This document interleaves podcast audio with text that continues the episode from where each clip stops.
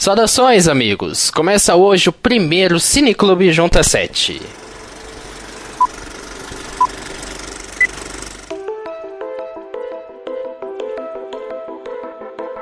Pois é, eu sou o Lucas Cabreiro e esse é o nosso primeiro episódio do Cineclube Junta 7, onde a gente vai debater filmes conhecidos ou não e que valem a pena a gente conferir. É, aqui comigo, para debater os filmes que a gente selecionou nesse primeiro episódio, temos o João Vitor Ribeiro. Como vai? Oi, galera, tudo bom com vocês? Temos também ele, Matheus Voltura. Olá. Olá, e aí, galera? Vamos para mais uma nova empreitada do Junta 7. Hum.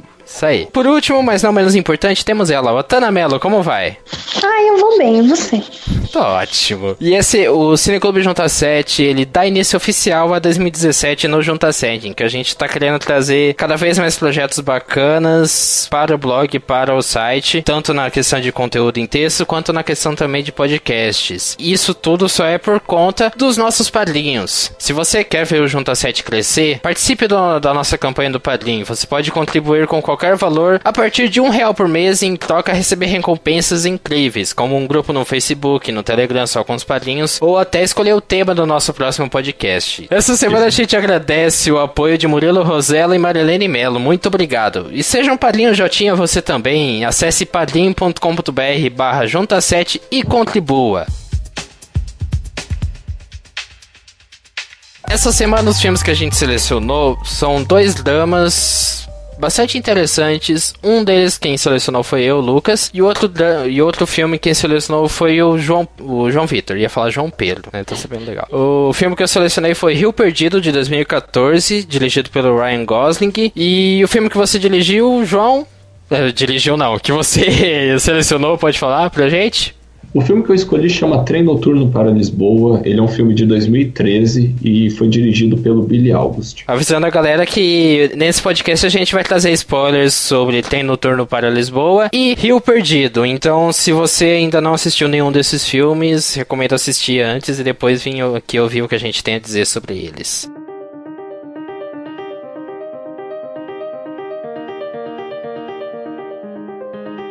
Agora nesse primeiro episódio a gente vai começar primeiro com o filme do João, Tem Noturno para Lisboa. João, conta pra gente como é que é a história desse filme, qual que é a sinopse dele? Gente, é o seguinte, eu vou ler aqui com voz de locutor a sinopse oficial do filme. então vamos lá. Raymond Gregorius, um professor suíço que abandona suas palestras e sua vida conservadora para embarcar em uma emocionante aventura que o levará em uma jornada ao seu próprio coração. Bacana que esse filme ele conta com um elenco muito bom do Jeremy Irons, a Melanie Laurent e e o Christopher Lee. Eu nem sabia que o Christopher Lee tava, tava nesse filme e ele mandou muito bem. Mas é... eu fiquei surpreso também. Uhum. Ô, Matheus, Oi. qual foi a sua primeira impressão assistindo esse filme? É... Quais foram os sentimentos que ele despertou logo de início? É, bom, assim, quando foi. Quando o João passou esse nome pra gente, a princípio, por ter lido a sinopse, eu acabei meio que gostando, só que eu realmente não sabia muito o que esperar. Aí, sentando realmente para assistir o filme ao longo das quase duas horas, que ele tem uma hora e cinquenta, se eu não me engano, é, é, tem alguns momentos que são meio confusos, que você fica meio tipo, por quê? Mas é,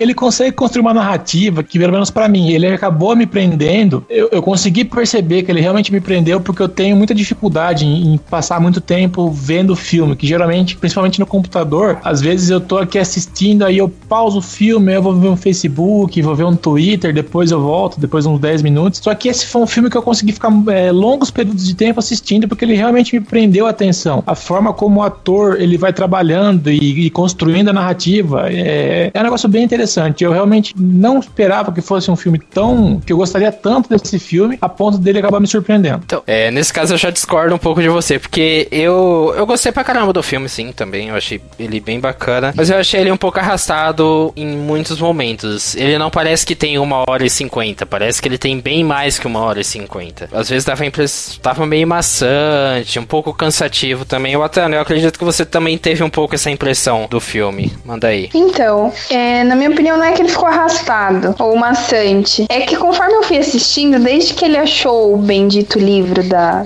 da mulherzinha lá. No da, começo da, do filme. No começo do filme, tipo, logo na primeira cena lá, que ele sai de casa pra dar aula dele. Depois disso, eu não, não, não tinha. Não, não acontecia nada que eu via uma continuidade no negócio. Era só uma curiosidade curiosidade dele a buscar informações sobre aquele autor do livro. Tipo, não tinha nada mais. Era sempre isso, sempre em busca do autor do livro. Não tinha nada mais diferente que isso. Eu acho que por isso que tornou um pouco cansativo. Porque nada acontecia, nada de diferente, sabe? É, eu penso assim, quando. Porque realmente, você fica um pouco assustado pelo fato dele largar tudo pra ir atrás de um livro, sabe? Você fica um pouco. Como assim, sabe? Na verdade, Cara ele não louco. foi atrás do livro. Não, ele foi atrás ele da foi história. atrás da, da mulher. É, ele tava que. Porque ele salvou ela, né? É assim, eu acho que a parte mais inocente desse filme, e a gente até, eu até comentei com o Matheus ontem, é exatamente a cena da ponte dele resgatar a menina e depois ele já embarcar pra viagem. Até esse ponto eu entendo que ele tava atrás da mulher que desaparece e daí do nada ele descobre que ela tinha uma passagem de trem pra Lisboa, citei o nome do filme, né? E, e ele embarca lá e ele começa a ler. E nessa hora você vê que ele muda completamente o foco do que seria, digamos, a busca dele pela mulher. Ele começa a se envolver pelo livro e a primeira coisa que ele quer saber quando ele chega em Lisboa é onde o autor do livro mora, onde ele pode encontrar e ele praticamente esquece da mulher, sabe? É porque de certa Isso. forma, deixa eu te interromper. De certa Pode forma, ir. ele talvez assim no subconsciente, não sei, tô, estipu- tô especulando. Talvez ele tentando entender o que que aquele livro tem de tão especial porque tá com ela, já que ela não tinha nada além do livro e da passagem de de trem pra Lisboa. É que assim, ele entendendo sobre o livro, sobre a história da- do cara que escreveu o livro, sobre tudo que se passava, ele talvez conseguiria entender o porquê que ela quis se matar. Mas eu penso que essa parte nonsense, ela se justifica pelo pela parte em que ele fala que a mulher dele achava ele muito chato. Ele achava Então, Não, sim, pode Posso falar. interromper? Deve. Eu acho que nessa parte dele se achar chato, tanto é que a gente vai entender isso lá no meio do filme, quando ele tá contando da vida dele, porque até então a gente não sabia nada sobre ele, a gente só sabia que ele era um professor. Ele contando que a mulher dele achava ele chato. Só que o que eu entendi é que ele, lendo o livro e revivendo a história do Amadeu Prado lá, do que era o autor do livro, ele meio que viveu coisas que na vida dele não tinha. Que era o cara que, que lutava contra uma contra a ditadura de Salazar lá em Portugal, que era o cara que vivia um romance, é, assim, um romance Proibido. ele pegou a namorada do amigo, né? É, era um cara que viveu, que viveu coisas que ele queria viver e na vida dele não tinha, né? ele não teve possibilidade de estar de tá tendo experiência, entendeu? Por isso que ele se fascinou tanto lendo o livro indo em busca de informações do Amadeu Prado, meio que pra suprir o que na vida dele faltava. Foi o que eu E- entendi. E até porque ele fala que ele consegue, é na hora que ele tá jantando lá com a oculista, com a médica lá, no- com a garota lá da. Peraí, eu tenho o nome, tenho o nome, tenho o nome. É o nome Mariana. dela. Mariana. Isso, na hora. Inclusive, na hora que ele tá jantando com a Mariana, a menina lá do, da loja de óculos, ela fala se é tão simples assim ele se projetar em outra pessoa. E ele fala que é fácil, porque a imaginação é uma, é uma das únicas. É a única válvula de escape que no final a gente tem. Mas a então, gente isso tem meio que. completo que a Watts está falando. Faz muito sentido Mas eu não tinha pego por esse sim. lado. É que eu levo em consideração também que o fato dele se projetar na, na vida do Amadeu e dele achar que a vida dele é tão interessante, ele acaba se descobrindo que ele também pode ser interessante. Que ele, tipo, pra mim, a ideia de você viajar pra outro país, pra você estudar sobre a vida de um cara que escreveu um livro, é tão interessante quanto alguém que, organiza uma revolução contra uma ditadura. Medida suas devidas proporções. Dadas suas devidas proporções, desculpa. Mas eu penso que é isso, é a questão do autodescobrimento. Ele tá se descobrindo também. Ele descobre a vida do Amadeu, mas ele se descobre nesse meio tempo. Matheus, tu vai falar alguma coisa que eu sei. Então, se a gente parar pra pensar, essa, essa busca que por muito parece ser sem sentido dele abandonar totalmente a vida dele pra ir pra Portugal atrás da menina, pra depois ele conhecer o, o trabalho do Amadeu, é, dá pra gente pegar aquele negócio do escapismo da nossa própria realidade. Porque, como a Watana falou, ele se denomina um cara chato. E desde a primeira cena você percebe que ele é um cara monótono, que a primeira cena do filme é ele jogando xadrez sozinho. Tipo, você, você consegue perceber que ele é um cara solitário, que não tem muita agitação na vida. Ele, é- ele tá jogando xadrez sozinho, aí desperta o, o despertador dele, ele vai lá, faz o chazinho dele, porque ele tem que começar, ele tem que sair pra ir dar aula dele, e a vida dele dá uma guinada completamente fora da rotina ao passar pela ponte e tá a menina querendo se jogar que ele acaba salvando. É uma coisa totalmente fora da, da realidade dele, então talvez por isso que ele fique tão aficionado por essa busca do a história do Amadeu e de todos os outros é, personagens ligados à Revolução de, durante o período de Salazar. Se for ver, tem até. Não, não sei se chega até aquele quê de jornada do herói. O dele salvar a menina ser a chamada dele pra, pra missão. Acho não, que... faltou o grande mestre. É, é, exatamente, faltou o grande mestre. É o Amadeu, mestre. na verdade, né? É inconsciente exatamente. o grande mestre. João, você tem alguma cena que te marcou que você quer destacar? A cena, assim, que mais me marcou nesse filme são as cenas de teor mais histórico, que é quando o Jeremy Irons está lendo o livro e vendo que tudo que o Amadeu passou na vida dele. E outra cena também que eu curto bastante é quando ele se une com o Carlos na os quando ele se une com o Carlos no asilo para idoso e meio que você vê um personagem sendo desenvolvido ali, o cara que era todo carrancudo, e ele começa a se abrir. Tipo, eu particularmente fiquei bem com bastante empatia por esta parte. Uma coisa que é legal a gente falar para quem tá escutando o podcast, mas resolveu não ver o filme, tá? Caiu aqui por curiosidade, é que o filme ele se divide em dois momentos. Tem esse momento que conta a história do professor, que é o, os dias atuais, e tem a história que é contada dentro do livro que ele encontra, que daí desenvolve uma história paralela à realidade. Então, a história que o professor está vivendo na realidade é baseada na história do livro, do livro e não do, do filme. É, uma história, essa parte do livro é contada tanto pelo livro em si, quanto também pelos personagens. A irmã do Amadeu, a antiga namorada dele, os amigos dele. Eu gostei pra caramba da, da relação de amizade entre o, o Amadeu e o Jorge, que é o cara que acabou quase matando ele e a Stefania, que era a namorada do Jorge, que o Amadeu acabou se apaixonando. É, lo, lá no, logo no começo do filme, eu achei muito legal ver aqui agora na minha cabeça aquela cena em que eles invadem a, uma parte da, da escola em que eles estudavam pra pegar os livros proibidos. Karl Marx, não lembro mais outros nomes que ele falou. Mas eu achei legal porque ajudou muito, é, é, Nietzsche, ajudou muito a trazer essa. a construir essa visão de que o Amadeu e o Jorge eles eram amigos unidos pela rebeldia. O discurso que o Amadeu ele deu na igreja é, criticando o, o, posicionamento das pessoas lá que apoiavam a ditadura do Salazar e tudo mais, mostrava também isso, essa rebeldia dele, e é muito legal ver esse personagem se, ser desenvolvido nessa questão da rebeldia, porque é completamente diferente do que o Raymond, que é o personagem do Jeremy Irons, passa. Ele é um cara sisudo, sério, sentado, focado, e acho que é por isso que ele se admira tanto pelo Amadeu, porque o Amadeu, ele é porra louca, poucas palavras, né? Mas, o Você tem alguma cena que te chamou, que chamou a sua atenção, que marcou de algum ponto positivo? A cena dele salvando a irmã dele, furando a, a traqueia dela com, a, com o tubinho de, da caneta. Eu já tinha visto isso numa, numa outra série. Não, The Vampire Diaries, por incrível que pareça. É, eu já tinha dente, né? visto. Né? Não, foi, não foi o tubinho da caneta, que era bique ainda. Era transparente, não era nem a dele lá que tinha um traquinho. Mas essa cena me impressionou, tanto pelo fato dele salvar a vida dela, tanto que ele tá, ainda estava estudando, era uma parte importante. Depois a irmã dele ficou em dívida com ele, porque ele salvou a vida dela e tal, mas essa foi a cena que mais me chamou a atenção. E é uma cena que ajuda. Eu, que eu não vi essa cena. Eu, tipo, eu topei assim, eu fiquei tipo.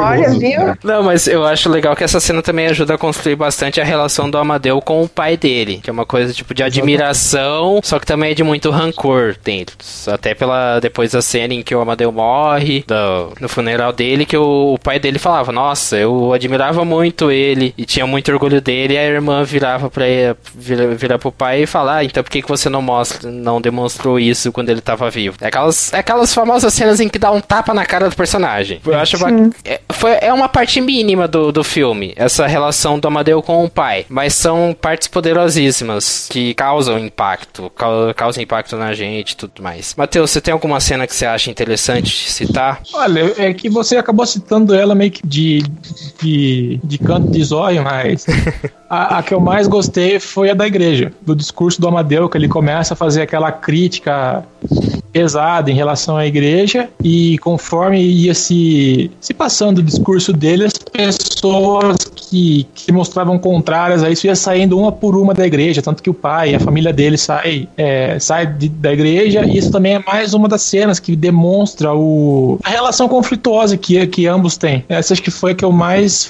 falei, eita. Mas você falou da cena, eu lembrei muito bem da parte em que um, do, um dos pares que estava contando esse fato para o, o Jeremy Irons, o personagem do Jeremy Irons, que é o que esse pare quem interpreta é o Christopher Lee, não quando ele era quando era jovem, mas quando ele era mais velho. E. Nossa, podia ter mais Christopher Lee nesse filme. Não, eu acho que ele funciona bem. Não, não sim, sim, ele funcionou bem na, na propó onde ele tinha que se encaixar, que era contar um pouco da juventude do Amadeu. Mas, pô, o Christopher Lee nunca, Christopher Lee nunca é demais, sabe? Eu adoro aquele cara. E ele faz falta, concordo. ele faz falta. João, eu até comentei com você em off que esse filme dá muita vontade de conhecer Portugal. Ele traz a, a questão da fotografia, a ambientação dele, ele traz realmente tudo que Portugal é, tudo que Lisboa é, ou você acha que tem um pouco de magia do cinema dentro? Lógico que tem, né? Mas tem muita magia do cinema e acaba não trazendo uma visão muito acurada, muito certeira do que é Portugal, que é Lisboa. Olha, a meu ver, o filme ele passa, assim, os ambientes que ele pega de Lisboa pra mim são Lisboa mesmo, assim. Ele pega, ele pega algum, como eu posso dizer, ele pega a parte mais histórica da cidade, ele se encaixa bem nisso, mostra as ruas tudo, as subidas de Lisboa, mostra o miradouro do da Baixa Chiado, que é aquele lugar onde ele ele fica lendo, que tem o castelo de São São Pedro. É o castelo de São Pedro ao fundo. Então ele assim, ele não mostra Lisboa turisticamente, eu falo assim, só que ele sabe trabalhar bem o cenário conforme o livro, ou como na cena da balsa também, mostra aquela ponte. É assim, não tem, a meu ver, não tem magia de Hollywood nenhuma nessas cenas, é puramente a cidade que é linda e que não precisa de magia nenhuma. Mas você ficou tão incomodado quanto eu daqueles portugueses, tudo falando inglês fluentemente, incluindo gente que era mais velha, ou tipo, na época da, em que se passava a história do Amadeu, todo mundo falando inglês perfeitamente. Que acaba quebrando um pouco a questão da, Da língua, da né? trivialidade, de ser crível o filme, a história sim. ser crível. É lógico que é aquilo, não dá pra gente fazer o filme inteiramente com legendas inteira- inteiramente em português com legendas em inglês. Deveria. É, Então, deveria. cara, eu, eu acho assim, a partir do momento que se propõe a ser um filme de Hollywood, a gente tem que aceitar É. essa, digamos, dominação hollywoodiana sobre a língua e, e afins. Porque, de qualquer forma, os atores ali, inclusive, são todos americanos ou alemães. Alemães, quer dizer. Mais romeno. Hum, É, a maioria, é, o assim, Christopher Lee é inglês, a Melanie Laurent é. Acho que ela é francesa, não lembro. Não, é tipo, você pega uma vasta diversidade, só que do mesmo jeito é um filme americano, né, cara? Sim, sim. E o principal é o Jeremy Irons. Então eu meio que compreendo o filme ser em inglês, mas me incomoda. Incomoda, claro, tipo, mesmo o pessoal que falando bastante inglês, né? Mas não é assim também, sabe? É, então.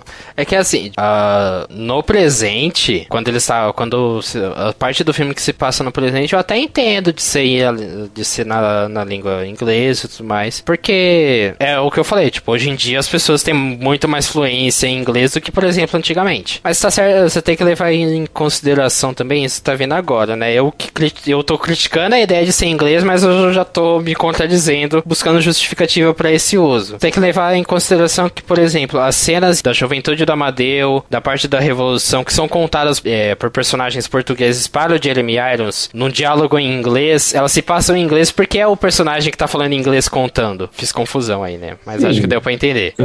Tem um pouquinho disso também. Aí eu acho que é por isso que ele É que- funciona. É que ainda assim fica um pouco estranho, porque assim, falar inglês, ok, mas tem partes que você fala, puta, isso aqui deveria ter realmente sido falado em português, porque, ó, o filme é trabalhado em, em três países distintos. Ele se passa na Suíça no começo, a, a grande maioria em Portugal e o finalzinho é na Espanha. Tudo bem falar o inglês hoje em dia, porque querendo ou não, ou você fala inglês, você está errado, porque o, o mundo globalizado sempre perde isso. Mas, tipo, por exemplo, a cena que a Mariana, né, a oculista, Isso. a cena que a Mari, por exemplo, a cena que a Mariana vai visitar o tio dela na, na casa de repouso. Os dois são portugueses, não teria a menor necessidade dela chegar trocando ideia com, com o tiozinho em inglês. Tipo, ela poderia chegar conversando em português e falar: ó, esse aqui é meu amigo que veio da Suíça e tal, e ele só fala inglês. Aí beleza, aí faz essa transferência de, de linguagem, mas faltou um pouco da geolocalização da, da questão da língua. A mesma coisa na, na Espanha, quando na história do Amadeu, quando ele tá fugindo pra Espanha junto com a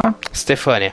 Com a Stefania, muito obrigado. É, os guardas abordam ele em inglês. Por que, que eles não abordaram em espanhol e manteve esse diálogo? Porque é um diálogo curto, poderia ter feito. Ou em português de É, Portugal também, né? Não, é o português de Portugal, não o português, não é o PTPT, não o Aham. PTBR.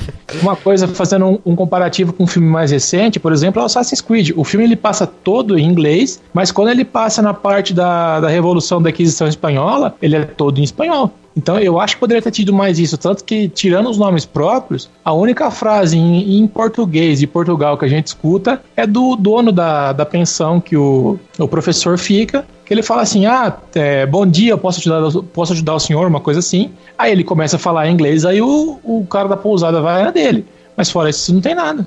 É, é que vai também da, da suspensão da descrença, né? Tipo, a gente tem que relevar isso em prol do filme. E eu acho que o filme ele foi bem sucedido no que ele quis trazer. Sabe? Embora eu acho que talvez tenha um pouco pesado a mão nisso que eu vou falar. Porque em dois momentos do filme, no começo, quando o Jeremy Irons pega o livro do Amadeu, e no fim, quando é o Amadeu escrevendo na, numa, na costa de, da Espanha, enquanto a a Stefania tá dormindo, enfim. Que ele fala que. Não sei se eu vou lembrar direito. Que cada vez que a gente deixa um lugar, um pedaço de nós fica com ele. E cada vez que a gente vai para um lugar é o encontro que a gente tá tendo com nós mesmos. Porque a gente deixa pequenos pedaços da, da nossa vida em cada lugar que a gente passa. Eu acho que é, esse é o ponto-chave do filme. O Raymond, que é o personagem do Jeremy Irons, ele tá indo para Lisboa para procurar sobre, para se encontrar com ele mesmo, para entender qual que é a missão dele no mundo. Não sei se seria isso, mas tentar entender um pouco, tentar se conhecer. E eu gosto muito de filmes que tratam dessa questão, do nosso legado, da nossa capacidade de tocar a vida das pessoas. Porque você vê a irmã, o Jorge, o, a Mariana. A Mariana não, né? Qual que é o nome do. O João, que é o, o senhorzinho da, do asilo. Eles contam sobre a forma como o Amadeu e a forma do Amadeu de encarar o mundo tocaram a vida dele. Eu acho isso interessante. para mim é o ponto mais forte do filme, isso daí. Só que eu acho que ele, o roteiro acabou pecando por fazer essa citação de que a cada momento que a gente parte, a gente deixa uma parte de nós no lugar onde a gente estava, no começo, no fim, acabou ficando redundante. Na hora que ele falou da primeira vez, eu já saquei um pouco qual que era a, a intenção do filme. Não precisaria falar no final, ou então falar só no final, pra gente conseguir ter um desfecho e entender o que, que o filme quis dizer com a gente. É, João, você teve essa impressão com o filme também? Você pensa que tem a ver esse negócio do legado? Diz aí qual é o seu sua conclusão para esse fechamento do filme. O que, que você pensa do desfecho e do que ele significa? Olha, por não ser um filme, é meio contraditório, mas por não ser um filme hollywoodiano, e ser um filme, digamos, mais cult, etc. Eu compreendo esse final e eu gosto dele. Mesmo assim, não sendo o final que a gente tá lá muito acostumado, né? Porque o final do filme ele é meio que um corte bruto mesmo. Aquele final é aberto, aquele, né? É, como se você estivesse editando um vídeo, cortasse naquele lugar sem querer e não visse. Mas por ser um filme que não tem nada de fantástico e que é praticamente o dia a dia de uma pessoa, ele poderia ser praticamente cortado em qualquer lugar. E o filme foca unicamente na história do Raymond descobrindo o que se passa com o. Esqueci o nome do autor, é Amadeu. Almeida. Amadeu, Amadeu, isso. Se passa unicamente do Raymond indo atrás da história do Amadeu e pronto. A partir daquele momento, depois que ele descobriu tudo o que se passou e ele descobriu a vivência dele, acaba o filme e ele corta num momento bem interessante que é o dele com a Mariana na estação aqui de Santa Polônia e ela pedindo para ele ficar. É meio que você sabe que a vida dele começa de novo e é uma nova aventura praticamente ali. Porque daí ele tem que lidar, vamos supor, com deixar tudo que ele tem na Suíça, com a segurança que ele tem de dar aula, a casa dele, para viver, digamos, um amor agora. E é meio que é como se a história do Almeida agora tivesse indo para o Raymond, porque ele tem que fazer as escolhas que aparecem na frente. Foi mais ou menos essa sensação que eu tive desse final. Ele assim, fez... à primeira vista eu achei estranho, mas só que depois que eu parei para assim, que eu parei e olhei bem, eu falei, puxa, que final legal, sabe? Ele funciona meio que como um recorte da vida do, do Raymond, sabe? Tipo, ele não é a vida inteira do Raymond, não é o ponto de partida do Raymond, também não é o ponto de chegar, o ponto final do Raymond. É um recorte, é um miolo da vida dele. Tipo, o que teve pra frente e o que teve para trás não é tão importante quanto o que tava acontecendo naquele momento. Eu acho que é, é essa é, tipo... falta, esse final aberto, essa falta de solução final, desfecho mais concreto do que vai acontecer, do que aconteceu com o Raymond significa isso. Não importa isso, o que importou foi aquele miolo, ele correndo atrás da, da história do Amadeu e se encontrando nesse miolo, nesse caminho. Vale a pena mais a experiência do que o desfecho, digamos assim.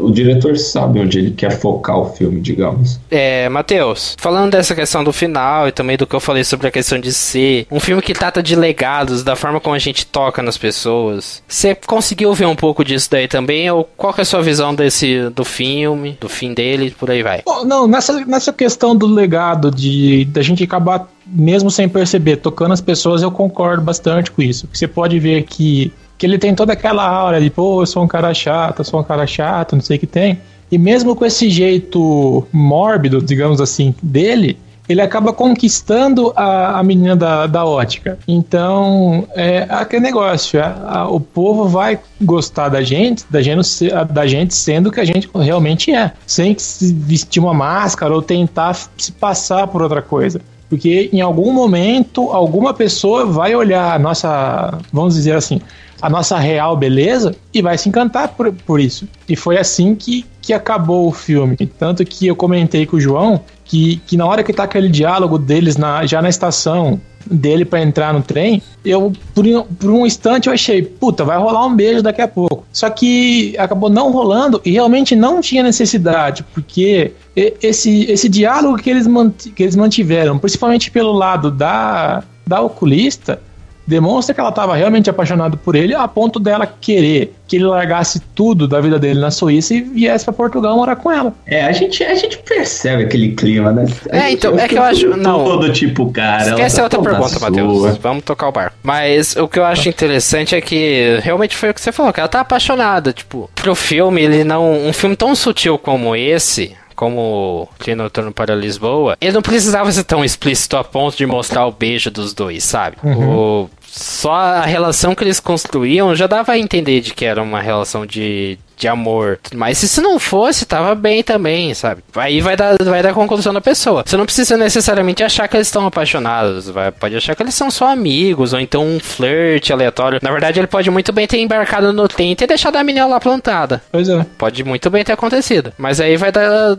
da sua concepção. Otana, o que, que, você pensa de toda essa questão que a gente falou sobre o filme ele tratar um pouco de legados e a forma que a gente toca a vida das pessoas de forma indireta? E também desse, do seu sentimento com o fim do filme, se você achou um final satisfatório e que a jornada do, do personagem foi completa e por aí vai. Ah, o final não foi bom. para, para eu falar educadamente. Não foi bom, não gostei do final. Para mim, o filme ficou na mesma duas horas e acabou sem nada. Não foi para lugar nenhum. Ficou no mesmo lugar. Mas, desse negócio de legado e tal, eu acho que muita coisa do que, do que eu já tinha falado, que ele vê na, na vida do autor que não tem na dele, é uma coisa que a gente se questiona é um, é um filme para refletir. Eu ainda brinquei com os meninos antes da gravação que, que o filme não tinha me feito refletir e tal, mas a gente debatendo aqui, vocês apontaram pontos que eu não tinha visto. Por exemplo, o Lucas falar de, dos lugares, ele falou isso no começo do filme, né? Que a gente deixa um pedacinho de nós mesmos em cada lugar e quando a gente volta a gente se reencontra. Isso é verdade. Aí se você parar para pensar depois, para analisar toda a história, deixa um legado, tem todo um contexto. E o filme é até legalzinho agora, depois da análise, assim, em conjunto. Já não tô mais sacrificando tanto. Acho que vale assistir de novo, né? Talvez. Não. Ah, uma pipoca do lado com uma boa companhia. Não.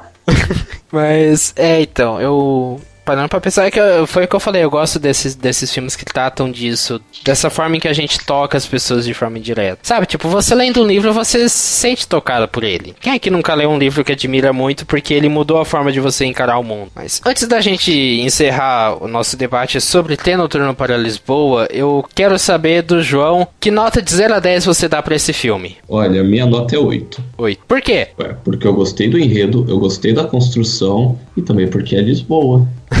Puxar saco, só porque mora aí, né? Não, é porque a cidade é bonita. Né? tá bom. Não sei, não sou, não sou capaz de opinar. Botana, que nota de 0 a 10 você dá pro filme? E por quê? Sei. Seis? Eu dou seis, é, porque eu não gostei da história, eu achei que a história fica no mesmo lugar, não, não tem algo novo, e foi muito sem sentido o cara sair do nada só pra procurar o autor do livro. E não gostei do final, então é seis, pra não dar menos, né? Pra ficar ok. É, eu vou, eu vou dar um oito também, porque ele tem boas atuações e o roteiro ele ele funciona bem, ele flui de uma forma bem. Realmente, o fato de não dar uma nota maior é porque eu acho que ele fica maçante em muitos momentos e o filme acaba se arrastando. Mas é um 8 porque ele funciona bem em todos os aspectos: atuação, fotografia, edição, trilha sonora. Ele funciona bem nisso e isso é bom. A ambientação também do lugar, da época em que se passa a história do Amadeu, também é muito boa. Então, vou dar um 8. Matheus, tua nota de 0 a 10 e por quê? Olha, eu dou um 7. É, realmente, o filme ele, é, ele tem excelentes momentos, ele tem um roteiro muito gostoso de se acompanhar, apesar de que realmente em alguns momentos ele acaba ficando um tanto quanto maçante, é, mais arrastado do que deveria ser, mas é um filme que vale a pena. A parte do, da ambientação, de locação, de fotografia, eu gostei bastante. É, realmente, Lisboa é um lugar lindo pelo menos para aquele pedaço de Lisboa que a gente vê no filme. Mas a parte de ambientação de personagem, com o negócio do idioma, é um negócio que me irritou de verdade no, no, no decorrer do filme. Então eu acho que um 7 tá de bom tamanho. E por que que eu tava fazendo essas pedindo pro pessoal da nota? Porque agora com o Cineclube Junta 7, de acordo com os filmes que a gente vai assistindo, nós vamos dar notas e montar um ranking de acordo com as médias das notas que a gente deu. E Trem Noturno para Lisboa tirou 7,25. Então, galera, deixa aí nos comentários o que você achou de Trem Noturno para Lisboa. Dê a sua nota também para o filme. Fica, fica aí que a gente vai falar agora sobre Rio Perdido.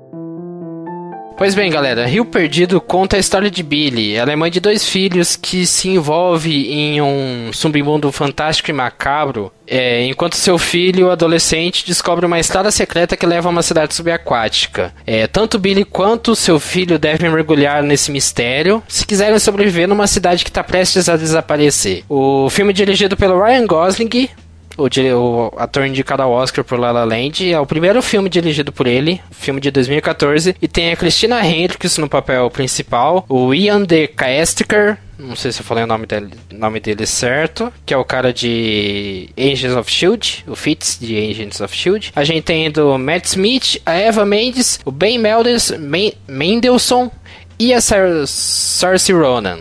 Falei certo. É, Saoirse Ronan. Isso, obrigado. Saoirse Ronan. Aí, aí, Search. Eu não vou, a gente não vai falar certo o nome dela. Ah, mas... É search de pesquisa. É search, apesar da grafia. É muito estranho, mas. É, tudo é bem. O é uma ela falou no ela. programa da Ellen. Mas esse é um filme difícil. Muito. E ele apanhou muito, na verdade. É um filme que apanhou muito, porque ele foi duramente criticado em Cannes. É... Muita gente critica o filme por ele ser muito referencial. As pessoas falam que o Ryan Gosling, como diretor, ele pegou muito. Ele usou muita referência de diretores que ele, que ele gosta, tipo David Lynch, Terrence Malick, até Guilherme Del Toro, e faltou identidade dele, faltou um pouco dele.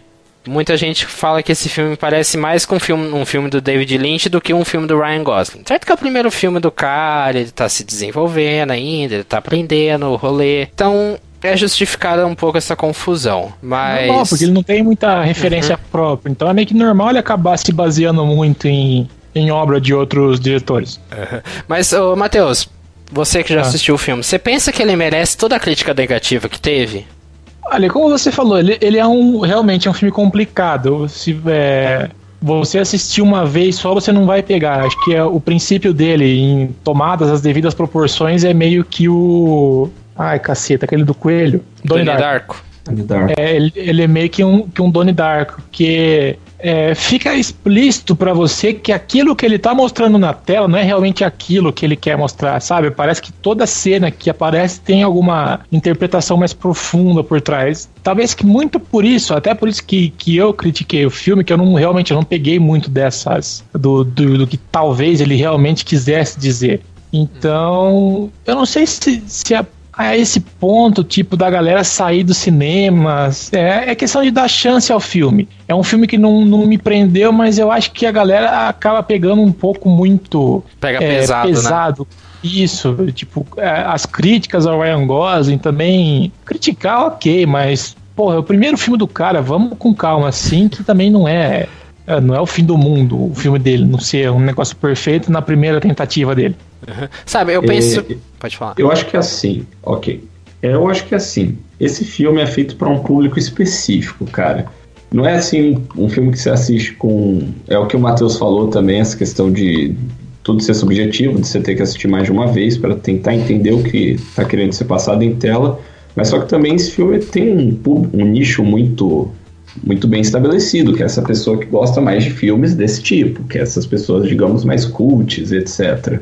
Sim. Você pega aí uma plateia mais geral, o pessoal vai sair da sala. É, é que vocês não viram, mas eu encenei aqui olhando para trás meio de outra volta, sabe? É, e que considerando que, que comigo. Né, e considerando que tem na Netflix, a chance da pessoa não entender patavinas do que tá assistindo e parar no décimo minuto é tremendamente alto, sabe? Tipo, e se a, as pessoas que conhecem filmes cults já criticaram cruelmente o filme, imagina quem não conhece. Tipo, quem não, quem não às tem esse arcabouço. Às vezes eu acho que até a intenção do filme não foi querer ser um, um, filme cult. Mas eu acho que, que, que a forma que ele acabou sendo interpretado, tanto pela mídia quanto pela galera, ele acabou meio que caminhando pelas próprias pernas para esse lado, às vezes sem ter essa intenção. Às vezes hoje a gente está criticando muito esse filme, mas tipo, daqui a uns 10, 15, 20 anos, ele pode ser acabar sendo considerado um filme tipo um dos clássicos do cinema cult, sabe? Uhum. É, ah, não, mas não é então. É que eu penso assim, que ele é um filme muito ostentoso, sabe? Tipo, você via nos 15 primeiros, 20, 30 primeiros minutos do filme, é plano atrás de plano, tomada, tipo, planos abertos. Eu percebi que é um filme que tem muito plano aberto, que mostra a locação, uhum. mostra as paredes pichadas. O filme foi filmado em Detroit. Parecia até o Ryan Gosling falando: Olha só que plano da hora que eu consegui. Olha, olha que bonito. Sabe, tipo, e, ok, a fotografia do filme é incrível. É, Se for comparar com o Trem Noturno para Lisboa, a fotografia de Rio Perdido bate de 10 a 0 para Trem Noturno. Tem nem comparação. Ah, eu, tem nem eu comparação. já discordo. Ah, mas lá trem noturno não tem lá grande mas fotografia. o que eu gostei é a gente já passou, uhum. mas tudo bem. É que o que eu gostei de do Rio Perdido na questão da fotografia é que ela assume uma identidade, ela é de certa forma um personagem do filme, porque ela traz muito da ambientação do lugar. A aquele rio perdido com os postes, né, então, com os postes, os postes saltando para sair os postes, os postes saindo para fora da água, eu achei que ele, tipo, é muito bacana visualmente. A estética do filme eu acho que é uma estética que,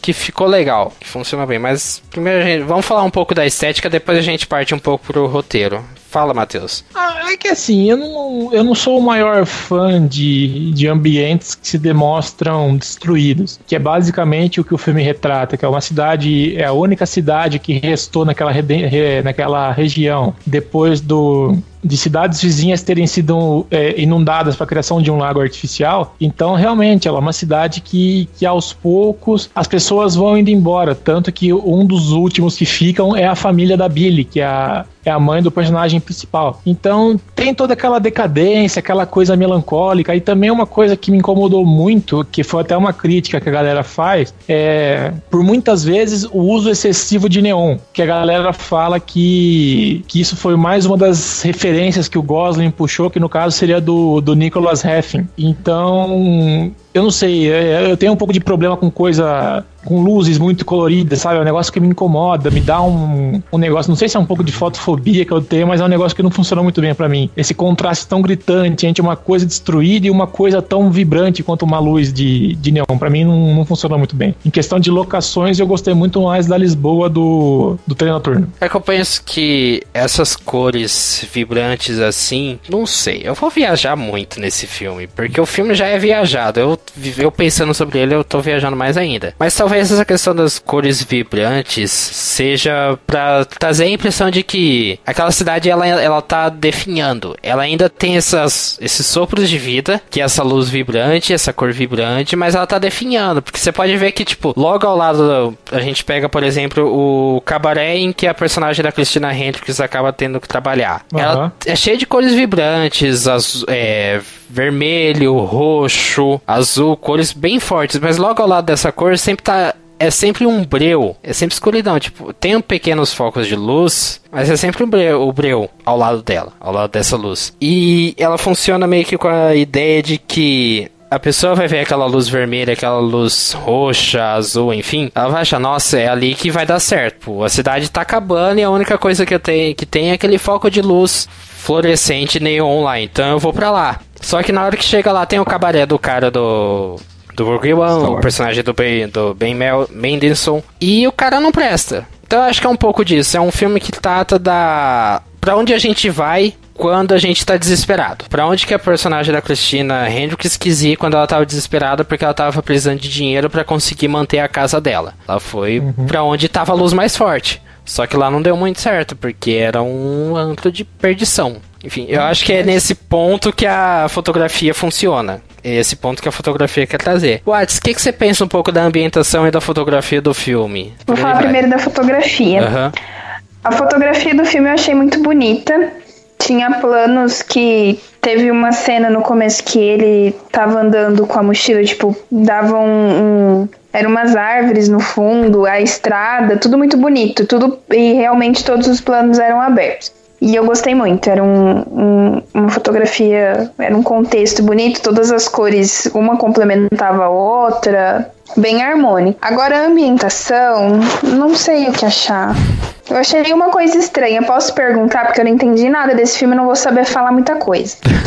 É, o que que era o diacho daquela ostra? Era ostra? Uma concha. O que que era aquilo? Isso, concha. concha. É, então. O que que era aquilo? O pra que servia aquilo? É, basicamente, deixa eu contar pro pessoal que tá ouvindo a gente, é que assim, no, no cabaré em que a personagem da Cristina Henry que está indo vai trabalhar, é, no andar de baixo funciona, funcionam salas que a, a funcionária do cabaré elas entra dentro de uma concha translúcida, fica imóvel lá e os clientes pagam pra ir lá e fazer o que quer ela vai estar tá protegida pela concha, então não vai acontecer nada de errado com ela. Mas o cliente vai chegar lá, ele pode fazer o que quer na frente da, dela. É uma forma que o Dave, que é o personagem do Ben Mendelsohn, encontrou de conseguir lucrar nessa cidade que tá falida, que tá definhando. É basicamente isso a concha. É, se for fazer uma analogia com os tempos de os tempos de hoje em dia é mais ou menos como se fosse aquelas salas em forma de vídeo que a galera paga para ver as. É, é a questão do voyeurismo, sabe? É. Isso. Tipo, tanto que tem um, uma das críticas que eu li aqui, é, é, é, acaba meio que sendo uma simulação, é, é, meio viajada isso, mas é tipo uma simulação de um estupro naquela cena.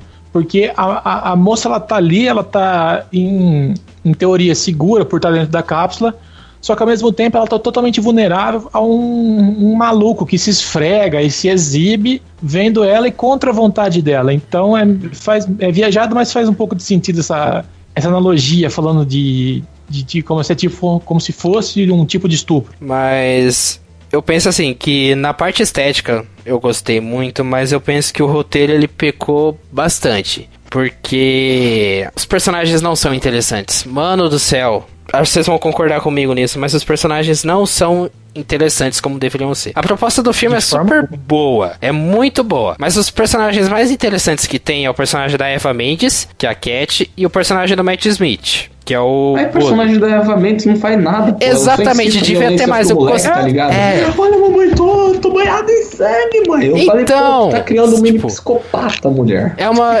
então, é uma personagem que eu gostei pra caramba, só que não foi muito bem utilizada. Eu não sei se o filme conseguiria utilizar ela. Na verdade, pro, pro lançamento em home video, eles cortaram 10 minutos do filme. Eu sei que cortaram bastante coisa do Matt Smith, do personagem do Matt Smith. É bem é. provável, que ele é um escroto. É, é um é, escroto, mas eu curti o que o que né? fizeram. É. Tipo... Assim, os personagens, tipo assim, eu acho que esse é um dos principais pontos pra galera não gostar do, do filme, uhum. é que você não cria vínculo com nenhum deles. Por mais que você se esforce, você falar, putz, os caras tão fodidos, mas eles estão tentando ainda manter a casa e, e se reerguer nessa sociedade que tá fodida. Mas você não consegue, cara. Tem uma criança, até a criança fica estranha naquele contexto do filme. Não. Tanto que eu acho que o único personagem que você cria um pouco de afinco, porque no final do filme ele morre, é o porra do rato. não, mas você fala, puta. O que cara, eu gostei que do, do negócio do rato é porque ele ajudou a você criar um pouco de identificação, no, no meu caso, com o personagem da Sorcerana, que é a Ratazana. Eu, eu vou chegar nos nomes depois. Tipo, que é a Ratazana, o personagem da Shorshi. E o personagem do Matt Smith, o Bully. Tipo, na hora que a Ratazana ela tá presa dentro da casa e começa a pegar fogo lá perto do fim do filme, você fica um pouco apreensivo do que, que vai acontecer com ela. Tipo, será que vai Ela tá morrer? presa Será que vai, casa. será que não vai morrer? A Ratazana tá presa? Ela não tá presa, ela tá Ó, na casa. ó. Ela, não, ela tá na Ah, casa, pode- só que a casa começa a pegar Não, fogo. tá na será que ela vai conseguir sair a tempo? Tipo, será que ela, Ela vai tá conseguir sair do- a tempo com o, o gurizinho aleatório? Você fica na, na expectativa, será que consegue ou não? E também o personagem do Matt Smith, depois que ele. Depois dessa cena do rato, você odeia ele. Você já não vai muito com a cara dele. Depois da cena que ele mata o rato da ratazana, você odeia mais ainda o cara. Mano, eu odiei essa cena. Eu já esperava isso porque ninguém fala, tipo, ah, esse é seu ratinho. Posso ver? Posso É. tocar? Ainda mais um cara que, é Mano. conhece, que chama Bully. Mano, se eu fosse a menina, eu ia falar, não, não pode. Não, até não ficar. Enfim. Ah, então. Ele ia matar ela, né? Se ela, se É. ela fizesse isso. Ai, foda-se, eu falava, me mata, mas não mata meu rato. Que saco, é o rato. Nossa, Mas aí, tipo, rápido. você fica com tanta raiva dele. Eu, no meu caso, eu comemorei quando ele tomou uma cabeçada de dinossauro no carro dele e ele morreu. Ai, Isso foi- me isso foi da hora. explica, me explica a cabeça do dinossauro. Eu sei que tinha um- um- uma mitologia lá, uma. Como é que ele falou lá? Que ele Ah, é uma um, maldição. Uma maldição que ele ia quebrar. Isso tem a ver com a cabeça do dinossauro? O que aconteceu? E a Eu maldi- perdi alguma coisa no Aham. filme, porque eu não entendi nada. A maldição que tem na cidade é que tudo de ruim vai acontecer naquela cidade. E pra quebrar a maldição, você tem que pegar algum objeto que tá dentro do. que tá submersa, pela parte da cidade que foi submersa, e colocar em terra firme, pra quebrar a maldição. Aí o personagem do. No caso, ele foi lá ter o trabalho pra serrar a cabeça de um dinossauro. É. Ai, meu Deus, coisa burra. E se- E se você parar pra pensar, faz sentido, porque foi aquilo, foi a peça que ele tirou do lago submerso, que ele trouxe pra, pra superfície, que foi o que quebrou a maldição dele, que era o bullying. Uhum. Que Que, tipo, foi quando ele o- morreu, que eu até comemorei quando o cara morreu. Nossa, eu Sim. fiquei tão feliz com ele. Que tipo. Ele morreu afogado, né? É, então. Fiquei tão Não, ele feliz. morreu no, no acidente de carro lá. Não, ele É, morreu mas ele, é, ele ficou afogado. Ele Depois ficou É, mas ele pendurado. teve um a acidente ele dele. ficou pendurado de ponta cabeça. Nossa, essa parte eu não lembro. Vocês assistiram Não, o filme? mas- mas voltando, por, por que, que esse cara era a maldição do, do protagonista? É, ele, ele meio que se achava O o, dono dono, da- daquela cidade decadente. Eu achei até um pouco meio Mad Max dessa cena, não sei porquê. Mas desde o começo do filme, ele tá tentando. Como chama o protagonista mesmo? Bones. Bones, É. de ossos. É. Tá? O, desde o começo do filme, o Bully ele quer pegar o Bones, porque o Bones ele roubava cobre da- das casas que estavam abandonadas, destruídas, e vendia aquilo para conseguir grana. Mas como na cabeça do Bully ele era o, o dono da cidade, o, o estava roubando ele. Tanto que tem uma cena, aquela da que uma bicicleta passa pegando fogo, achei muito da hora, inclusive. Depois que ele sai de uma casa que ele rouba, o, o Bully ele pega isso, ele pega essa sacola com cobre e o Bones foge, só que depois o Bones vai lá e realmente rouba o Bully. Então, desde então, ele passa o filme inteiro tentando pegar o, o, o Bones, tanto que o rato morre, porque a personagem da Saoirse Ro- é, Roman, ela, ela ajuda ele porque eles formam meio que o casal romântico da, do filme. Então, é realmente, se você parar pra pensar, a maldição faz sentido. Sim, sim. Ela faz um pouco de sentido. Porque você pode ver que depois que isso acontece, depois que o Matt Smith morre, ele consegue tirar a cabeça e tudo mais, dá certo pra Billy, lá no cabaré. Tipo, ela consegue escapar da- das garras do, do cara do, do Star Wars, o Ben Mendelsohn. Mas eu ia falar do, do nome dos personagens. Os personagens já não são tão bons assim. E aí vem com os nomes tão genéricos, sabe? Tipo, a impressão foi o que eu falei. A impressão que eu tenho é que ele se preocupou tanto com a estética do filme e tanto com a estética do filme que acabou, tipo, não aproveitando o que os personagens poderiam oferecer. Tipo, porque, poxa, daria pra fazer coisas muito legais com o personagem da Christina Hendricks, daria pra fazer coisas muito legal com o, o Bones, o Ian DeCaestiker. Dá pra fazer coisa boa, porque eles, eles são bons atores. Eu acho que o maior trunfo que Rio Perdido tem são os atores. Tipo, só tem gente Sim, são- boa. Nossa. São atores fantásticos que não. Não com personagens que não fazem jus. A gente tava até comentando antes da gravação o próprio caso da Saoirse Ronan. A menina com 13 anos de idade, ela já tinha sido indicada ao Oscar de melhor atriz coadjuvante. Aí com 22 ela teve a segunda indicação. Tipo, a gente tem essa mesma idade e não consegue fazer um podcast um pouco mais cabeça? Né? Mas, sabe, eu acho que o que o filme mais pecou foi aproveitar mais os personagens que tem. João, o que, que você acha? O que, você pensa do roteiro, do desenvolvimento da história do filme? tem todos esses problemas que a gente falou. Se você entendeu mais que a Watana. Olha, eu entendi pouca coisa do filme. Pra mim, ele tem todos esses problemas. E também, digamos que eu não tô preparado. Eu não tava preparado para assistir esse filme de cabeça aberta para analisar ele conforme fosse acontecendo as coisas. Porque esse filme é bem subjetivo nos atos, etc. Essas coisas que a gente acabou de comentar já. Mas só que no geral, eu acho que por conta disso, o filme ele tem um desenvolvimento muito lento, cara. Tipo, você não entende porque o cara é o dono da cidade, ou quem proclamou ele é isso, não entende porque não tem nenhuma autoridade na cidade para parar ele. Daí tem esse menino que tá tentando salvar o carro dele, depois que salvar a casa. Daí você vê a mãe dele, a, a personagem da Cristina, que arranja um trabalho, daí do nada é umas coisas meio de tortura, sensual, sei lá. Tipo, quando eu li a, quando eu li a sinopse do filme, para mim não casou nada com aquilo que eu vi em tela, sabe? Uhum. Tipo, falou uma aventura fantástica, descobre uma cidade, tipo, quando eu é vi, é eu tentei entender aquilo e, tipo, não acontece nada daquilo. A meu ver, seria, eles fariam uma, uma viagem, uma coisa meio realmente fantasiosa. E não, esse, o filme, ao meu ver, ele brincou com o macabro e o fantasioso apenas na fotografia, digamos assim, e nas cenas. Não tem nada de fantasioso fora isso. Não tem nada que eu veja como fantasioso nele, sabe? Eu não sei, eu realmente fiquei meio perdido e eu não gostei do desenvolvimento. É um filme que ele incomoda, mas ele incomoda tanto pro lado positivo de fazer você refletir um pouco, quanto pro lado negativo, de que você não sabe para onde que ele quer andar. Eu realmente eu falei assim, nossa, só isso? Não, tipo, eu não entendi nada. Cadê eu chegou no final do filme, eu fiquei tipo, o que aconteceu, gente? Mas também é, foi o que você falou, vai dar questão da gente estar tá um pouco preparado porque vai esperar. Os Exato. dois filmes, eles tratam, os dois filmes, tanto esse quanto o Trem Noturno para Lisboa, tratam um pouco disso. O que, que a gente tá esperando desse filme? Não dá pra gente só chegar e assistir, a gente tem que pensar um pouco. Tá preparado psicologicamente e falar, vou assistir esse filme. E assistir. E absorver tudo que ele traz. É, Fala. É que assim, eu acho que minha, o meu principal problema foi ele não casar com aquilo que a sinopse, a sinopse eu imaginei, exatamente. Então toda hora eu projetava praticamente que a sinopse falava e eu não via ligação nenhuma. Eu até pensei, pô, será que eu peguei o, o filme certo para assistir, cara? Uhum. Não é possível. É, Matheus, qual que é a tua cena? Vou fazer a mesma pergunta. A sua cena mais marcante que você fala, puta, esse filme é bom por causa disso, esse filme não é bom por causa disso, disso, disso. Qual que é a cena que mais te marcou no filme? Eu não sei porquê, é que eu realmente não entendi o significado. As, Deixa eu ver, será que eu entendi o significado dessa cena? É a cena do rato. Não, não, não, não. Porque a alusão é virgindade. A... É.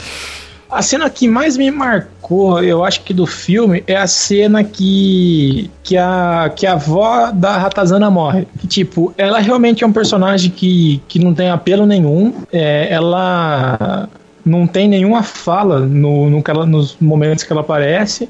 É, parando pra pensar aqui, ela é meio que um retrato do que a cidade já foi. No passado, ela pode ter sido uma pessoa gloriosa, assim como a cidade que, que acaba do jeito que acaba no filme, e ela se apega tanto àquilo que de, depois que o marido dela morre, depois, depois que ele morre, ela nunca mais falou. Então tem todo esse negócio de ficar tão preso a, a, a uma realidade que não é mais a realidade, uma realidade que já foi o mais presente que, que ela acaba morrendo lá de boa, do mesmo jeito que a cidade acabou morrendo. Eu também, eu gostei bastante do personagem da, da avó, mesmo por ela não falar nada. Mas ela traz um pouco do subtexto que eu quero comentar mais pra frente. Mas antes, Watana, tua cena mais marcante do filme, que você não entendeu. Uma cena mais marcante. Não foi uma cena que me marcou, mas me marcou porque eu fiquei com muito ódio do cara. Foi na, na cena que ele entra lá na concha com a com a Billy lá dentro da concha e ele tenta assediar ela. Que ele já tinha falado para ela o que ele queria e ela falou que ela não ia fazer aquilo, mas ele insistiu e foi lá. E aquilo lá, por isso que eu não entendi o, o qual era a função daquilo no, no lugar da concha. Aí agora você explicando faz mais sentido essa cena dele, mas essa cena eu tinha, tive vontade de dar um tiro na cabeça dele. É, não foi bem um tiro que aconteceu, mas. Sim. Mereceu. Mereceu. Mas que bom, né? Bem no ouvido bom. Ô, Mira, que bom. Verdade, o negócio do ouvido. É, ele não escutava, lembra? Ele falava, Verdade. fala mais perto desse ouvido que esse é o bom. Aí agora ele ficou surdo. Nossa, Bem verdade. Ah, surdo, ele morreu, né? É, então. Esse Ele morreu? Ah, Você já tomou uma Não, facada na apareceu cabeça? depois. Eu, eu entendi que ele só levou a facada e acabou. Tipo, não apareceu ele, mas não quer dizer que ele morreu. Não, eu acho que ele morre. Não tem como sobre- sobreviver a uma facada na cabeça, gente. Ah, Não, no depende. Depende, quer testar? Tá a gente vê. Não, É, eu no ouvido, mas a faca entrou por completo no ouvido do cara. Ai, gente, era um canivete, para. Uma, lógico, Ela não é era. era um- açougue, Era um canivete, não era um cotonete. O negócio perfurou o crânio dele. Foi no cérebro. Não, ai, gente. A gente vai ter que rever explicar isso aí. Porque você não morre quando leva uma facada no ouvido, mas enfim. Fatos desconhecidos. É. Quem sobreviveu com a faca no ouvido? Lá então. Ô, João, qual que é a tua cena mais marcante?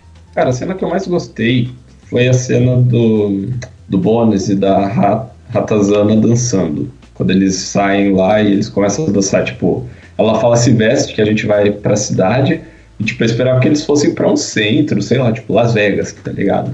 E não, eles vão pra um lugar, tipo, super acabado, imaginou que já tenha sido um lugar glorioso e começam a dançar. E aquilo me lembrou Thinking Out Loud do Ed Sheeran. Então eu gostei bastante. Legal, legal. Uma das cenas que eu achei mais marcante, que até ajuda a trazer um pouco da questão do subtexto, subjetividade do filme, que eu, vi, eu viajei muito nesse filme. Ah, eu acho que esse é o podcast que eu mais cheirei na minha vida. Não. Não intencionalmente, tá? Que foi a parte em que o Dave, que é o personagem do Ben Mendelssohn, ele começa a cantar. Ele se apresenta no, no cabaré cantando uma música. E se a gente parar pra pensar a música, tipo, é. Ela resume bem o que o filme. O que o personagem do Dave quer fazer. E talvez até o que o personagem do, do Matt Smith faz, o que a avó da Ratazana também faz. Que é trazer os personagens, o Bones, a Billy e a Ratazana, para o mundo caótico e destrutivo e sombrio deles. Que na letra da música, o Dave ele fala: ele não é um homem, tá falando, ó, mantenha se movendo, Den. Você não ouviu, ele é um diabo, não um homem. Ele traz um pouco da. Eu tô viajando muito, mas ele traz a questão de que o personagem do Dave ele tá seduzindo as pessoas que estão no cabaré, oferecendo uma, um entretenimento que pode até parecer como uma diversão e como talvez um sopro de esperança para uma cidade que tá definhando, mas na verdade ele só tá querendo lucrar em cima disso. Ele só tá querendo ver os próprios interesses dentro disso. E quando ele tenta seduzir a Billy, tenta é, assediar ela na concha e tudo mais, traz um pouco disso daí também. Ela confiava nele, mas na verdade ele era o diabo. Ele tava querendo levar ela para o mundo dele, o mundo perverso dele, mundo sombrio. E aí a gente pega talvez no caso do Bones com o Bully. O Bully ele queria ferrar com a vida do Bones e fazer o Bones ser submisso ao Bully. Tipo, ele também tá querendo trazer o Bones pro mundo dele e falar: "Não, eu que mando nessa porra, você, tipo, eu vou cortar tua boca com a tesoura que é o que acontece com o personagem mais cedo no filme. E também refletindo a música, o cara, ele não é só o cara, ele é o diabo, ele corta, ele matou o rato da ratazana e por aí vai. E no caso da avó da ratazana, esse, nesse caso eu viajei, que ela fica sempre vendo aquela mesma fita. Sempre a mesma fita. E ela obriga a Ratazana a sempre voltar na casa, voltar pra perto da avó, pra poder colocar a fita pra tocar de novo. Ou seja, ela tá fazendo a Ratazana viver em, fu- em função do vício da, da avó, da- do trauma da avó, do ciclo dela. Então eu penso que são formas, tipo, a música ela representa um pouco dessa questão, mas eu penso que esses três personagens eles trazem um pouco do do vício, da coisa simples da, do vício que a cidade tem. A cidade tá, de- definhando, então ou você tem as, ou você tem duas opções: ou você foge, igual todos os outros moradores, ou você se entrega a esses vícios desses personagens, que é ser um valentão ou ser uma pessoa submissa, que é entrar pro mundo perverso do Dave ou ficar preso a ciclos e traumas igual a avó da, da Ratazana. Eu viajei muito nisso, né? Não, mas ficou legal. Isso daí, tipo, em certa parte eu penso algumas coisas que nem se falou. Meio que o, todo personagem tem o seu. Seu ciclo, seu Ah, vício. as- é, é, eu ia falar uma coisa mais quadrinho, tipo, só, é, eu esqueci agora, o seu Nemesis, sabe? Tipo, uma coisa meio assim. É, eu também percebi um pouco isso. Uma coisa meio. Isso daí eu cheguei a perceber, que cada um sempre tem o seu. O que prende, o que. O que atrapalha e como é que ele vai conseguir passar por isso. Quando o cara joga mesmo a pedra, você pode ver, a velha morre, o cara se afoga e ela dá uma facada na, na orelha. Então, realmente. E eu acho que até um pouco a, a fotografia, ela trata um pouco dessa, dessa coisa do vício, dessa coisa da, de ser algo recorrente. Foi o que eu falei, os muitos planos abertos, voltando sempre à mesma parte da trilha, que é aquela subida, mas sempre, basicamente sempre a mesma trilha, sem muita variação, sempre os mesmos planos. Eu acho que o único momento em que ele larga um pouco isso é na sequência inicial. Que não tem tanto os mesmos planos que tem no filme inteiro. Que a sequência inicial é outra coisa, uma sequência otimista. A sequência, os créditos iniciais é uma sequência mais otimista, mais alegre, que mostra a relação da Billy com os filhos. Eu acho talvez que esse é um ponto que faltou no filme, mostrar um pouco da relação da Billy com os filhos. Talvez ficou um pouco individualizado demais. Não sei se vocês tiveram essa mesma impressão que eu. Mas. Eu achei que no começo, tipo, ela era meio que irmã, alguma coisa assim. Tudo bem que a, a Hendrix, ela, né? ela não parece mãe deles, né, digamos. É, tem quase a mesma assim, idade meio- se for ver os dois, o Hendrika Estiker e, e ela. Tem a mesma idade? Deixa eu ver É, aqui, eu vai. meio que achei, ou ela era... Não parece que eles têm algum tipo de relação muito, muito próxima, digamos assim. É, então, faltou. Eu acho que faltou um pouco desenvolver as. A relação dos dois. Isso faltou mesmo. Mas, ô Matheus, eu comentei da questão da visão otimista. E uma crítica que eu tenho um pouco do filme é que o fim dele também foi um otimista. Os, os personagens principais se reencontram lá perto da casa em chamas e eles se abraçam, todos emotivos e tudo mais, dão a mão e parece que tá tudo bem. E sei lá, eu achei que pra um filme que é tão pessimista e tão denso, acabou tendo um final redondo e otimista demais. Eu acho que talvez seria o caso de ter um final um pouco mais aberto, um pouco mais ambíguo, ou sei lá. Manda aí, você achou. O que, que você pensa do final do filme? Você acha que ele foi redondo? Certo que eu acho que desse filme não tem nada de redondo, né? O final do filme foi bom porque foi quando ele realmente acabou. eu acho que, que, que eu vou falando naquele negócio, sabe? Que o final do filme, pensando agora, fazendo essa análise mais cheirada que a gente tá fazendo, ele realmente ele, ele tem esse, esse negócio de mais otimista, mais. Mais não falar pra cima, mas com ar de novas esperanças, por ter realmente quebrado a maldição que tinha na cidade. Com o lance do. De, de trazer o objeto submerso. Tanto que nem que a gente já falou. Tudo que, que acontece depois de que o objeto é retirado da água, os personagens principais que estavam cada um dentro do seu núcleo, que se a gente parar pra pensar, são três histórias dentro de uma história só. Então, cada um dentro do seu núcleo tava fudido de um jeito, e no final as coisas acabam dando certo depois que a maldição é quebrada. Então, eu não, não consigo ir muito além disso, sabe? Alguém É. me ajuda. É, manda aí, o que, que você pensa um pouco do fim do filme? Você acha que ele foi um final redondo, que funciona para tudo que o filme apresentava? Eu acho que na parte de ser o filme pelo filme funciona, principalmente se a gente pegar aqui isso que a gente acabou de falar, de que cada personagem tem seu Nemesis, que eles já destroem ali seus problemas e pronto, eles ficam livres. O final é meio que pronto, vocês agora têm a chave para escolher se vocês vão embora, se vocês ficam, o que vocês querem fazer. Mas eu confesso que eu real- realmente não entendi lá grande coisa. Então, meio que eu falei, acabou o filme, eu fiquei, quê?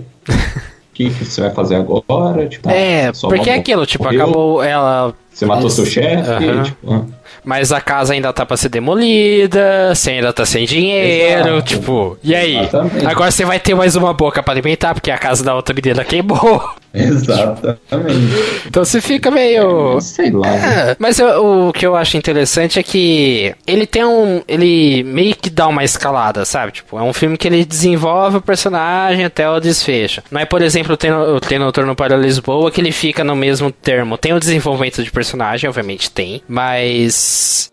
O Trem Noturno para Lisboa ele é uma linha praticamente reta. O Rio Perdido Desculpa. funciona talvez, ele tem umas ascendentes, descendentes e tudo mais. Ele dá uma evolução na história do personagem, uma um crescendo assim, sabe? Então talvez o, o final otimista e tudo mais, seja recompensa por tudo que eles passaram. Tipo, ah, é muito otimista. É, não, não é lá muito otimista, mas nos padrões do que o filme apresentava, aquilo lá é super otimista. Então eu acho que é isso, tipo, é uma, funciona como uma recompensa por tudo que eles passaram, por tudo que eles enfrentaram, que eles fizeram de moralmente questionável ou não. Tipo, roubar o bully, tipo, roubar é errado, independente se o cara for um filho da puta, né? Por aí vai. João, Sei que parando para pegar o Rio Perdido e o Trem Noturno para Lisboa, pegando a subjetividade dos, dos filmes, o filme no conjunto da obra, o que, que você pensa que são as semelhanças entre os dois filmes? Eu acho que ambos os dois filmes são feitos para um público que gosta de, desse tipo de filme, que não espera algo tão hollywoodiano, digamos assim. Eu acho que o filme trabalha bem no seu contexto próprio, na sua própria história e pegando o personagem em si e não o todo, porque senão fica muitas coisas no ar. É isso que eu acho. Matheus. Olha, eu já vejo, pensando mais na parte do, do enredo, eu vejo os dois como ambos numa tipo de uma busca pela esperança de dias melhores. Você pega no, no caso do Rio Perdido, que, que eles estão lá fudidos, mas a Biri realmente tenta é, fazer com que as coisas deem certo, ela vai, tenta renegociar a dívida com o banco, depois ela vê que não consegue e vai atrás daquele emprego tosco, não sei o que tem. É, o, o próprio Bones, ele tenta fazer com que o carro dele funcione, mas depois ele tenta é, arrecadar a grana para ajudar a manter a casa. Do mesmo jeito que no treino turno para Lisboa, o personagem do. Esqueci o nome dele, do personagem. Raymond. Obrigado que o personagem do Raymond ele, ele larga tudo que ele tem na Suíça para ir atrás de uma menina que ele evitou que ela se matasse na ponte e, e segue a vida do Amadeu através daquele livro em, em busca de uma coisa melhor para a vida dele, que ele se encanta tanto por, pelo um livro a ponto de tentar reviver toda a vida do autor. Então, os dois trabalham com esse lance de, de esse lance, com esse lance de buscar uma coisa melhor para a própria vida. Legal, legal. Também faz um pouco de sentido. Ninguém vai falar dela arrancando a pele da cara? Ah, é meio nojento, né? Eu achei bacana aquela cena. Não sei o que significaria, ainda não viajei tanto assim, não cheirei tanto a ponto de entender o que significa aquilo. Mas. É que, que fazendo isso, ela tá mostrando pra sociedade a real face da merda que eles estão fazendo naquele clube estranho. Pode ser, eu aceito essa. é, o Atana, tua nota de 0 a 10 pra esse filme por quê? Oi, a nota é 5 porque ele é esquisito meio confuso e o final é ruim. Beleza. Matheus 0 a 10, por quê? 2. Ô, louco. Porque por, por todas as críticas que a gente fez aqui, ele realmente não é um filme fácil de se entender, você tem que, que entender, parece que toda a cena tem uma lição de moral, os personagens não são atrativos, você não tem conexão com nenhum deles, o, o cenário não me agradou, o enredo não me agradou. É, eu vou dar aquele dois pela parceria. com o filme, porque realmente o final ele fez um pouquinho mais de sentido do que o, o, o resto do, do filme. Eu vou dar um. Eu vou dar um 6, porque ele tem sérios problemas de roteiro. Mas ele, eu acho que ele funciona bem. Ele consegue contar a história que ele se propõe a contar. Tá certo que ele tem péssimos personagens, personagens desinteressantes e os que são interessantes não aparecem direito, que é o personagem da Eva Mendes e o do Matt Smith. E o rato. E o rato. Obrigado por lembrar. Se for ver até a criancinha é mais interessante molequinho. E os atores eles são bons, sabe? Tipo, o elenco é o maior trunfo que esse filme pode ter. O elenco e a fotografia é o maior trunfo que Rio Perdido tem. Mas fora isso, ele é muito mediano. Ele tem uma história boa, uma proposta boa, com um elenco bom e uma fotografia boa, mas falha muito na execução. Infelizmente, eu tava querendo tanto que esse filme fosse bom. Ele ainda é, ba é bacana. Eu tô com vontade de assistir de novo. Mas ele podia ser bem melhor. Muito melhor. É, João, tua nota de 0 a 10 por quê? Olha, minha nota vai ser 6 também. Você, peraí, você deu 7, né? Eu dei 6. Você deu 6.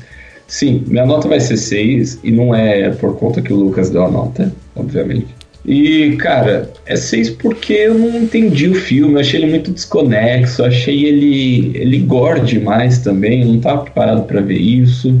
E digamos que, no geral, achei o filme muito perdido. E que realmente o que compensa mais nesse filme é o elenco, que é fantástico, e que se for ver o final, porque no final meio que você compreende o todo, mas só que o desenrolar da história você sempre fica, meu, por quê? Por quê? Por que tá criando um psicopata ali? Por que você quer pegar ela? Tipo, que, tem a ver esses dinossauros, achei que era uma cobra, e é isso. Beleza, beleza. Somando todas as notas, Rio Perdido tá com 4,75 na nossa média. Noturno para Lisboa ainda tá em primeiro lugar com 7, Rio Perdido com 4. Mas é isso, galera. Deixe nos comentários o que, que você achou de Rio Perdido. Você acha que o filme merece tanta crítica negativa que ele tem por aí na internet e as críticas negativas que a gente trouxe para ele nesse podcast? Você pode mandar um e-mail pra gente para juntacast.gmail.com.